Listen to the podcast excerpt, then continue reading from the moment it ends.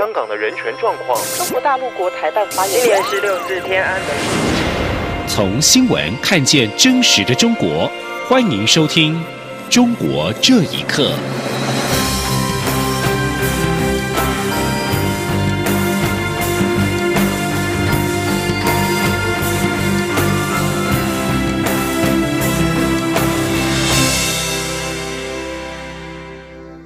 听众朋友们，晚安，欢迎收听《中国这一刻》，我是李思利。在中国阻挠下，台湾今年仍然无法参与世界卫生大会 （WHA）。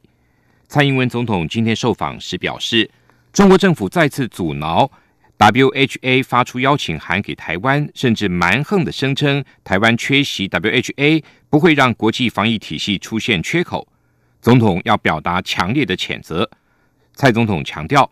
台湾有完整而且毋庸置疑的权利参与世界卫生组织跟世界卫生大会。中国越是打压，只会让台湾人民跟国际社会越不满。另外，外交部也对中国的阻挠表达严正的抗议跟谴责。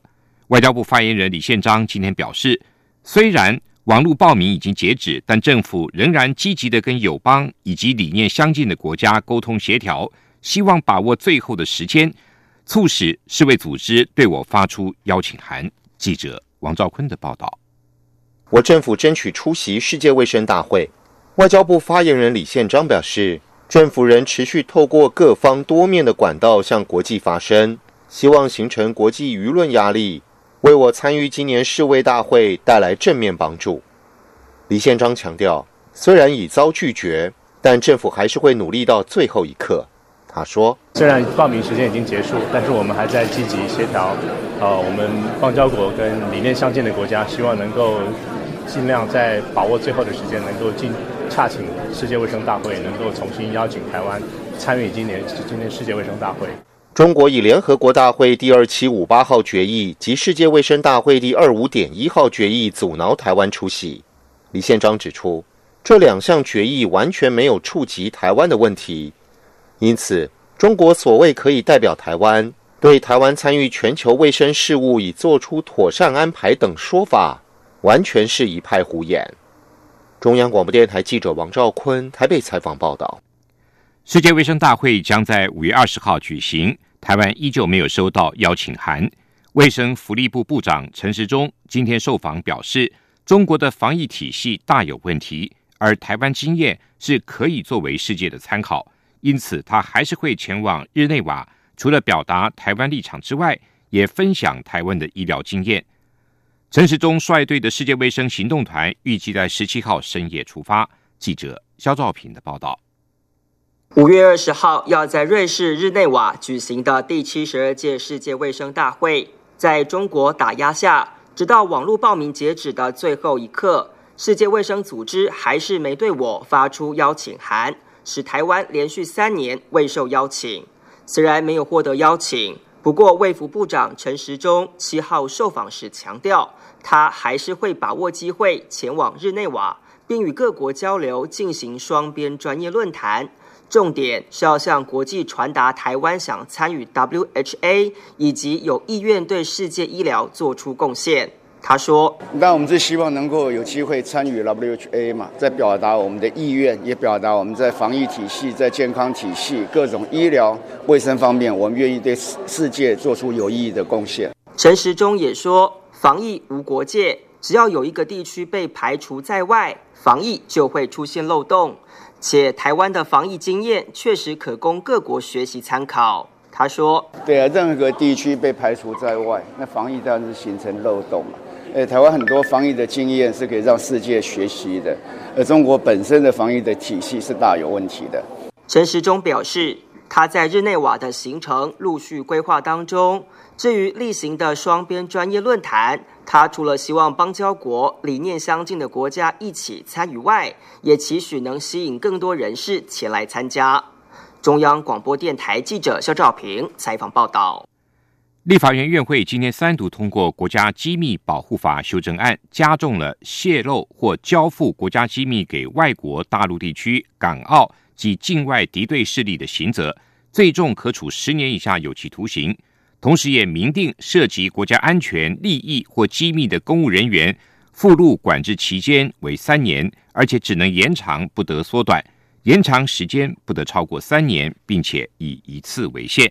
记者郑林的报道。鉴于近年共谍案频传，导致国安危机，且现行国家机密保护法未区分泄露国家机密给本国、外国或敌人的刑度，时代力量党团提案修正国家机密保护法，加重泄密给外国、境外敌对势力及国际恐怖组织的刑责。时代力量立委黄国昌说：“泄露国家机密给对我国具有侵略犯意的境外敌对势力，不管是国家、政府还是团体。”它所会造成的危害本来就比较高，那既然比较高，我们当然在相对应的法律设计上面就必须要提高刑度。立法院会七号审查国家机密保护法修正草案，国民党立委吴志阳认为，只要泄露国家机密都是非常严重的行为，不应区分泄露对象。国民党团也反对出境管制的修正方向。如果任只能延长，不能缩短。然后由机关首长随意就来决定对某人来延长的话，就会陷于蓝绿恶斗，就会陷于公报私仇。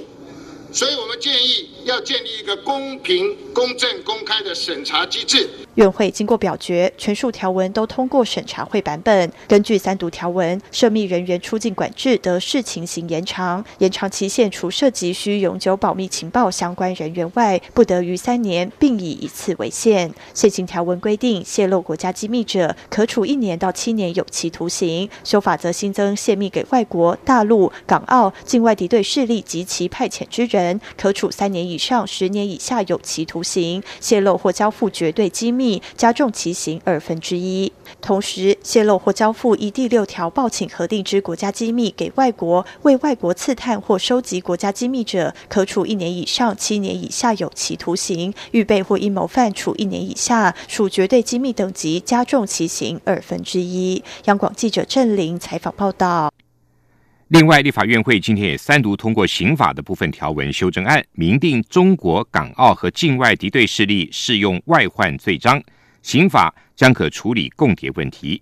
另外，修法也明定，未经政府授权跟国外政府或其派遣之人签约，足以损害国家者，求处无期徒刑或七年以上有期徒刑。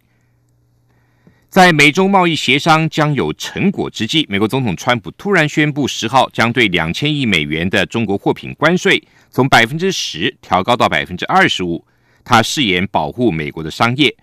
中国舆论不但没有任何还击，而且如期的派代表团前往美国继续谈判。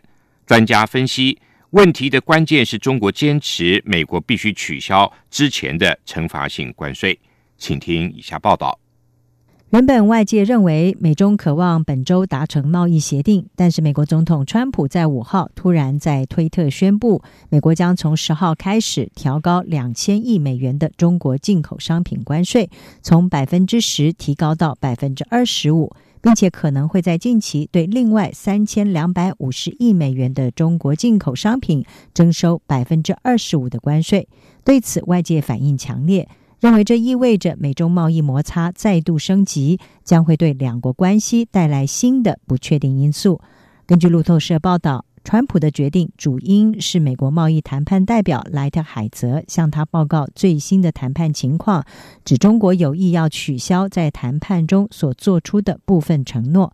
中国外交部发言人耿爽在六号透露，中方团队正准备要赴美磋商，并且争取在相互尊重的基础上达成互利双赢的协议。中国旅美经济学者秦伟平接受自由亚洲电台访问的时候表示，有消息指出，这次转变的原因是中方坚持美国必须要先取消两千亿美元中国进口产品百分之十的惩罚性关税，才会达成协议。他说。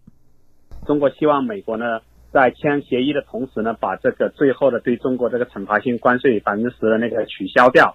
在这一点上，中国啊之前可能是态度是比较模糊，现在是比较坚决。呃，美国可能是没有同意，然后中国可能也放了狠话，如果这个不同意呢，这个所有之前达成的协议要重新谈。我觉得可能激怒了呃美方这样子。从去年开始，美国对中国进口商品经历两波加征关税措施。第一阶段的关税增加到百分之十，第二波预计会增加到百分之二十五。后来因为双方承诺谈判，第二阶段的措施被暂停。美国全球台湾研究所的资深研究员、曾经在美国外交部门任职多年的安大维认为，美国不愿意看到美中贸易谈判一拖再拖。他说。我们在华府，就是我们外外交官的圈子，还有这些华府这些专家，我们会就是听说中国这些他们这些谈判的这些人，还希望可以重新再 renegotiate。Trump 听说是时间的关系，呃，Trump 总统希望可以快一点呃结束，就是把这个呃贸易的谈判。目前距离川普锁定的征税时间只剩三天，安大维相信双方外交和经贸部门正在加紧沟通。因为一旦真的开始加税，导致贸易战升级，将会对美中两国以及亚太地区的其他国家造成难以估计的巨大影响。以上新闻由央广整理报道。中国人权作家马潇四月底在北京的家中被人强行带走，已经超过十天，目前仍然下落不明。马潇是零八宪章的签署人之一，长期撰文关注政治犯。马潇的好友北京艺术家王鹏表示。马潇被带走，可能与六四三十周年临近有关，请听以下报道。马潇最后一次对外发声是在四月二十四号，他在微信表示：“十年没找了，今天突然来电话，什么事？”至于找马潇的人或部门是谁，他没有透露。北京维权人士倪玉兰表示，马潇的朋友近日曾联系他居住地的派出所，都没有任何讯息。他说：“也有朋友去给那个宋庄附近的派出所打电话。”他们说啊，没有这个人，所以咱们就更担心了。呃，会不会因为有有某些人发了一些他们认为呃不应该发的那些文章啊？然后是马潇呢，就是因此受到牵连啊，被喝呃被喝茶被传唤，然后被失踪。今天是第十天了，也没有那个也没有说通知他的家属啊什么的。所以呢，就是说到目前为止呢，很让大家这个担忧。倪玉兰表示，马潇这些年来都在为政治犯写专访报道，为改善政治犯目前的处境，写出他们在监狱所受到的不公平待遇，也会在有关网站上公开。马潇原名谢强，是湖南人，曾因为报道良心犯纪实性文章及抨击石壁而被长期监控，并被禁止出境多年。北京艺术家王鹏是马潇的朋友，两人经常联系。王鹏表示，不到一个月就是六四事件三十周年，马潇此时出事未必是偶然。中共对他来说呢，早是有所防备。中共这个紧缩维稳的形势呢，越来越严峻。六四又是正好是周年，所以说呢，他对对现有的这些人呢进行抓捕可能性哈，也还是有一定的联系。王鹏表示，不少异议人士都希望尽快了解马潇失联的疑团，但难以接触有关部门。记者上周曾尝试致电当地派出所询问，但电话被对方立刻挂断。央广新闻整理报道：记述中国抗艾滋第一人高耀杰医生晚年生活的新书，五号在纽约法拉盛图书馆举行发表会。高耀杰发表新书感言的视频中表示，中国有一百多万艾滋病病人，但是他已经没有办法，只能通过支持他的同道来贡献自己的力量。作者林世玉表示，现年九十一岁的高耀杰体弱多病，无法继续写作，于是决定用口述历史的形式记录他包括在纽约的晚年生活。林世玉说，他的写作过程长达三年，对高耀杰进行了超过五十次的采访。最令他感动的是高耀杰一以贯之的悲悯。在中国时，他关心着艾滋病人跟艾滋孤儿；到美国之后，依然关心着他们。只要一提起他们，他就泪水连连，显示了他很伟大的人性光芒。高耀杰因为揭发河南地方政府建血站非法卖血，导致艾滋病大面积的传播的事实而受到打压，并且在二零零九年逃离中国，来到美国。高耀杰曾经是二零零三年感动中国十大人物之一，但是他。成了地方政府血浆经济的严重障碍时，他就变成了当局的打压对象。在发不出自己的声音、无法帮助艾滋病人的情况下，高耀杰才选择了出走。以上，中国这一刻，谢谢您的收听。这里是中央广播电台台湾。